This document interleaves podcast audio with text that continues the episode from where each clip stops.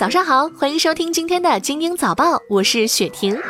今年上半年，湖南等十二省份居民收入增速跑赢 GDP，上海、北京上半年居民人均可支配收入突破三万元，进入居民收入排行榜的第一阵营。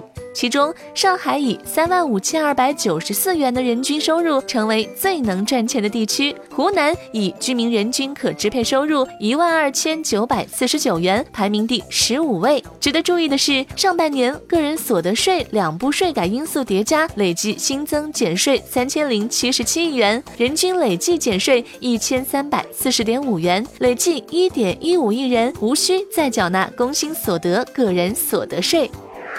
近日啊，昆山的刘老伯驾驶电瓶车通过路口时，一只大金毛突然从侧后方出现，并将其扑倒在地。金毛的主人袁某赶过来时，刘老伯已经昏迷。袁某立刻报警求助。袁某表示，一开始是牵绳出门的，因狗狗太兴奋，便放开了牵引绳，没想到闯出大祸。经检查，老人伤势严重，预计将花费一百万元的治疗费用。警方表示，遛犬时未使用束犬链牵引，袁某负事故的全部责任，全部承担老人的治疗费用。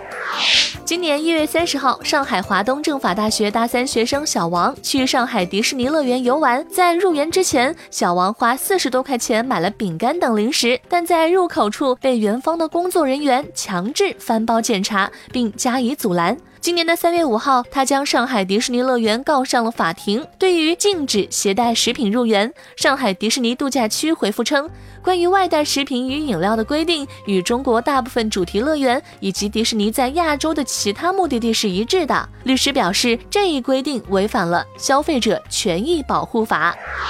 近日有网友称，夏天乘坐网约车时，请求司机开空调被拒绝。司机称开空调不赚钱，非要开得额外给钱。对此，滴滴方面表示，司机加收空调费属于附加费用，是违规行为。美团网约车方面称，关于司机是否开空调，我们没有强制规定，乘客可以跟司机协商沟通，也可以向客服寻求帮助。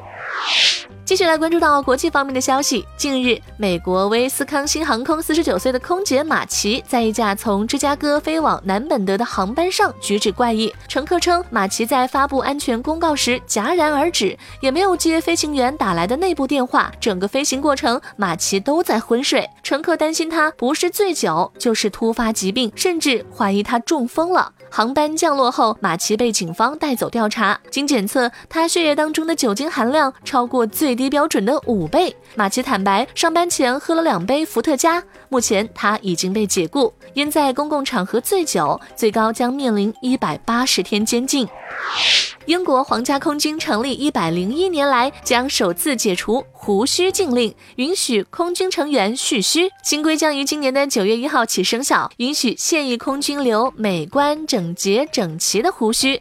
英国皇家空军表示，蓄须禁令的取消将有助于扩大招聘范围，提升包容度，使我们留住高技术人才。允许蓄须的范围将涵盖常规人员和后备人员，并将在内部例行通知中得到确认。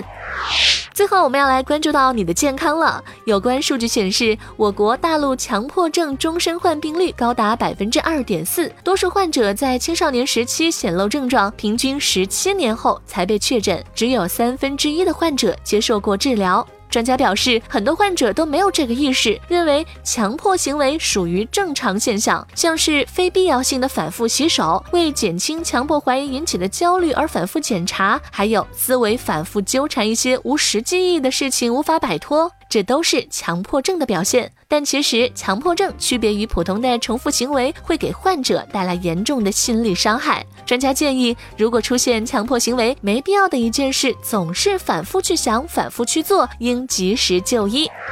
今天的精英早报就到这里，我是精英九五五电台的雪婷，祝你度过美好的一天，明天见。